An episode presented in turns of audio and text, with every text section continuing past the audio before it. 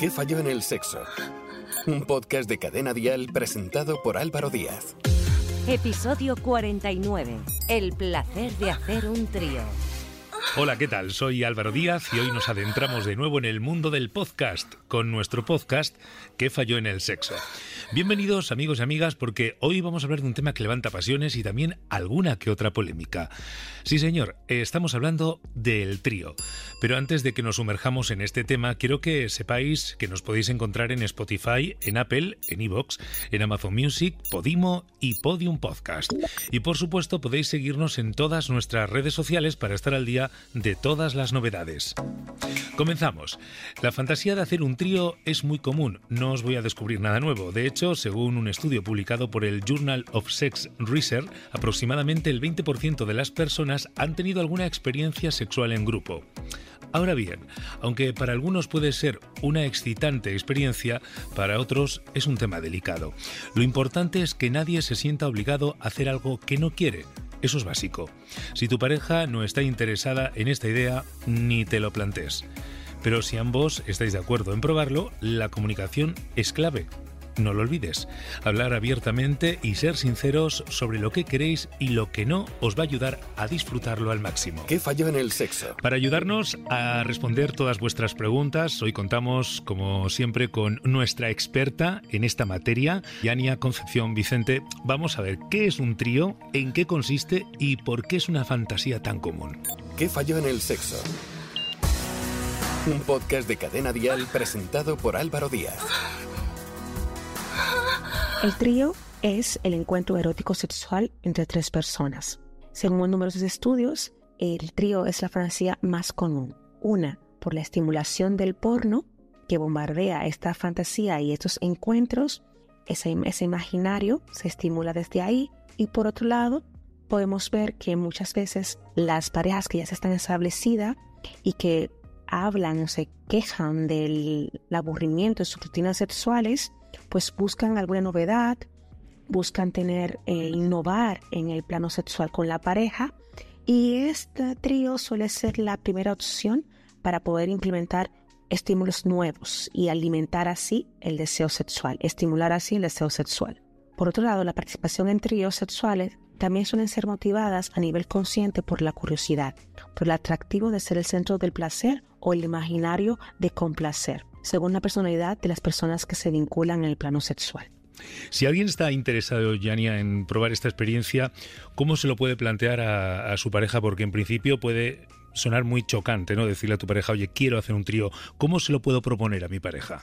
Mira, lo primero que hay que tener en cuenta cuando hablamos de trío es que hay que ver en qué momento estoy, cómo está la relación, qué es lo que me motiva a, a participar en un trío cuál es la, por si es por curiosidad o por diversión, cuál es realmente mi interés. Luego de eso, que tú sepas, la persona que lo quiere proponer, cuál es tu para qué y cómo está el vínculo, lo propones en una conversación natural y fluida, un momento que tú eh, estés cómodo con tu pareja, que tú veas que te gustaría explorar esta, esta actividad sexual, pero hay que tomar en cuenta lo siguiente, que es una cosa es lo que vemos en nuestra fantasía, lo que pensamos que, va a ser el trío y otra cosa lo que puede aparecer. Entonces, primero es, ¿cuáles son los acuerdos que se pueden establecer? Si tú quieres plantear esto a tu pareja, lo primero es cómo está la relación.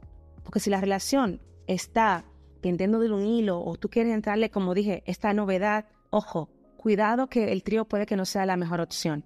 Primero que se tienen que trabajar cosas internas en el vínculo para tener una seguridad, una confianza, una comunicación para poder incluir a otra persona dentro de esa actividad que puede ser un juego, como dije, de diversión, de querer experimentar otras cosas. Entonces, para plantear esto a tu pareja, hay que ver esos factores, cómo estoy en el vínculo, cómo me siento en el vínculo, para qué lo voy a hacer o lo queremos hacer también, por qué lo quiero proponer, para que no sea como una forma de escape o de salir de la rutina como esta, este efecto que acabo de nombrar anteriormente, esté, porque puede salirte, como digo yo en, buen dominicano, el tiro por la culata.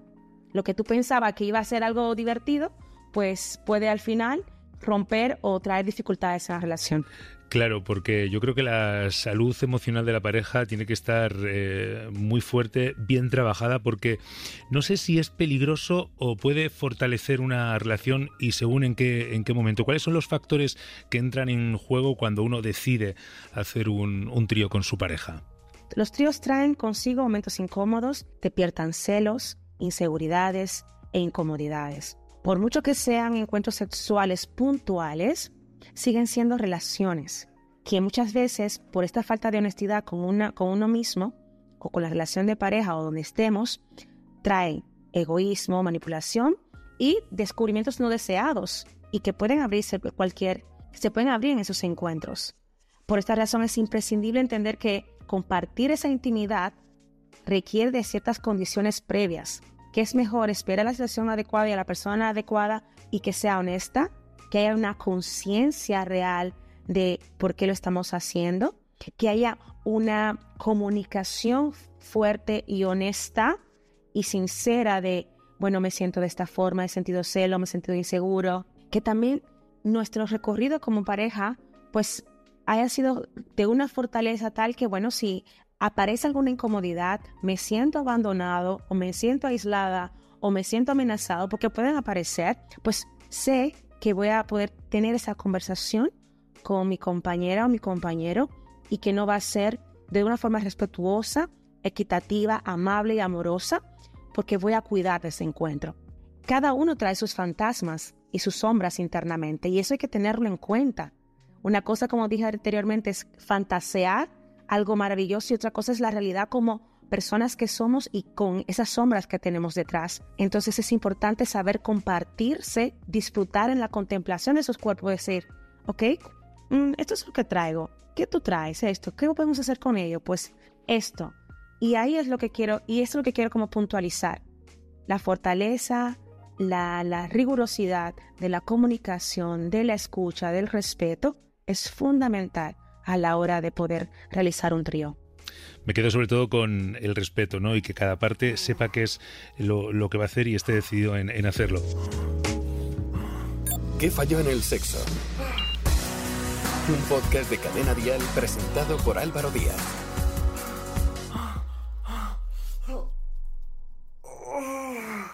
Es verdad que estas experiencias, Yania, nos abren la mente. ¿Podemos descubrir incluso nuestra bisexualidad así? ¿Existe en algún caso? ¿Tú has conocido algún caso?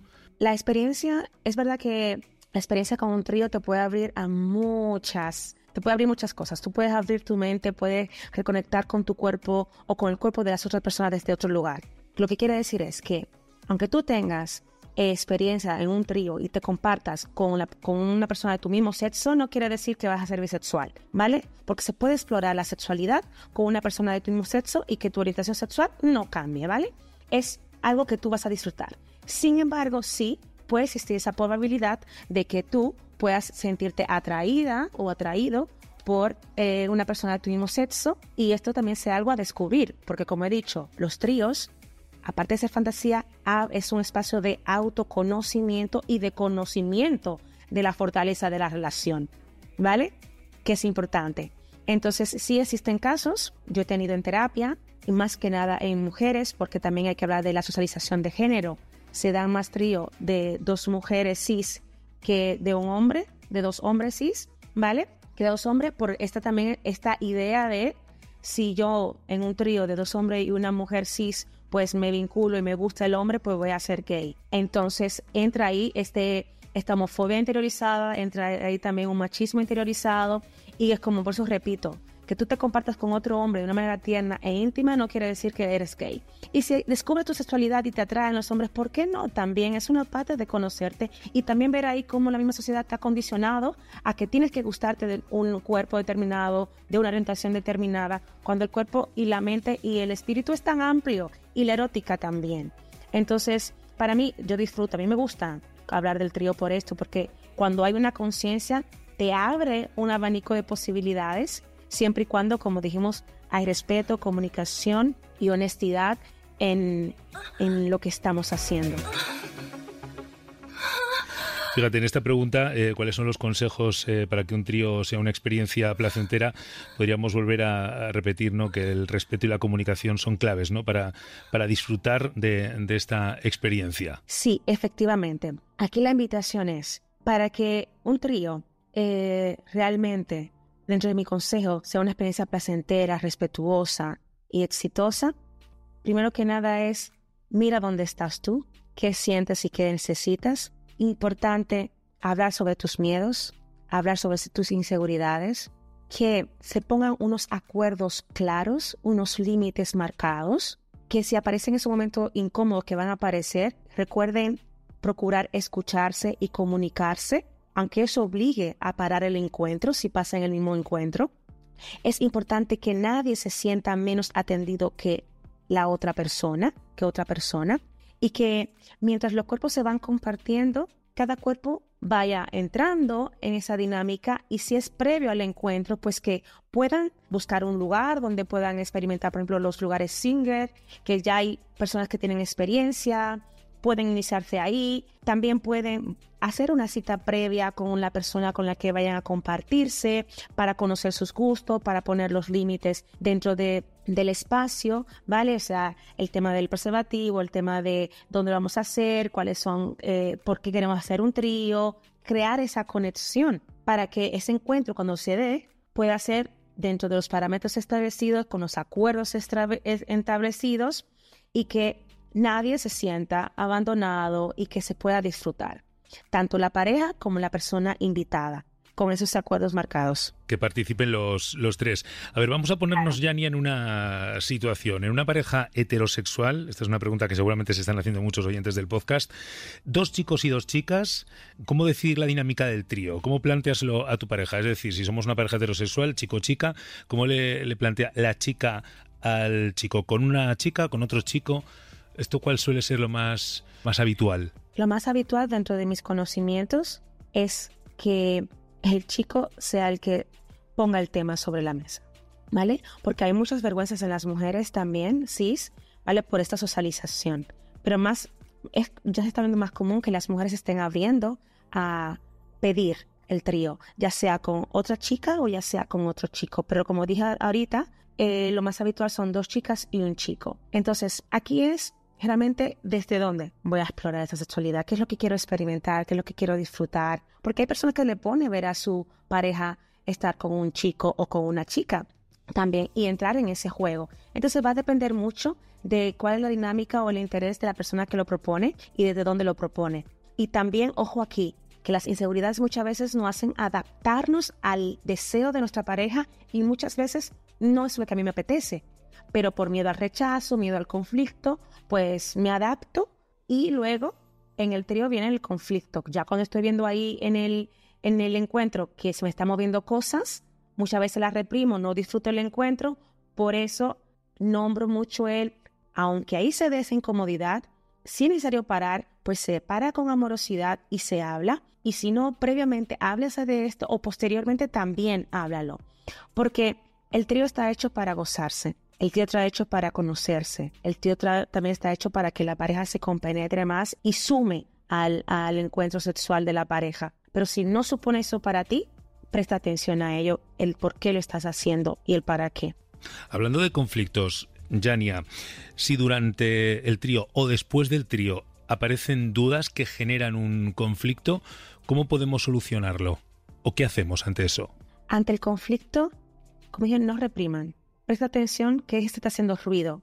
Presta atención qué inseguridades se han activado, qué fantasmas se han activado en ti. ¿Cómo has cedido a estar en ese espacio? ¿Qué es lo que no te gusta? Y a partir de ahí, pues busca un encuentro, un espacio para comentarlo con la pareja posteriormente. Porque muchas veces lo que pasa es que nos reprimimos el hablarlo y esto lo que hace al final es que puede sumar el riesgo de que la pareja sufra una ruptura o se instale una desconfianza en el vínculo por cosas que no se han dicho o porque se han roto los límites también, los acuerdos pautados. Entonces, por favor, hagan los deberes, hablen mucho, aclaren las inquietudes, las dudas y nunca ignoren lo que les preocupa. Establecer normas de acuerdo a sus necesidades. para tener una experiencia que todo el mundo pueda gozar y darse ahí un mandanga ric, disfrutona. Comunicación, respeto, establecer normas. Bueno, recordad, amigos y amigas del podcast, que si os apetece hacer un trío, hay que hacerlo con respeto y comunicación constante, ¿eh? porque puede ser una fantasía sexual muy emocionante para muchas parejas, pero hay que tener cuidado para que esto no se convierta en una pesadilla.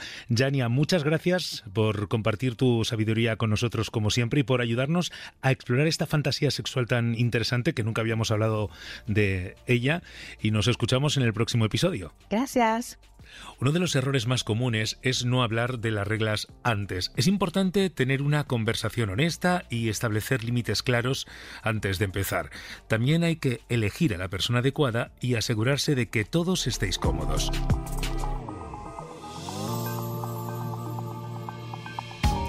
Lo más importante es comunicarse durante todo el proceso y asegurarse de que todos están disfrutando. El trío debe ser una experiencia para disfrutar juntos, no para solucionar problemas de la relación. En resumen, hacer un trío puede ser una experiencia satisfactoria siempre y cuando se haga con respeto, límites claros y comunicación constante. Evita los errores comunes y asegúrate de que todos estéis disfrutando juntos. Si tienes dudas o preocupaciones, no dudes en buscar asesoramiento de un profesional de salud sexual o de un especialista en terapia sexual, como nuestros sexólogos de cabecera, Karma Sánchez Martín, Alejandro Fernández y Yania Concepción Vicente. Si tienes cualquier duda, no dejes de escribirnos un WhatsApp a este número, 659 35 12 17. Y no olvides buscar y seguir en sus redes sociales a nuestros expertos habituales, Karma, Yania y Alejandro. ¿Qué falló en el sexo? Guión y producción Álvaro Díaz.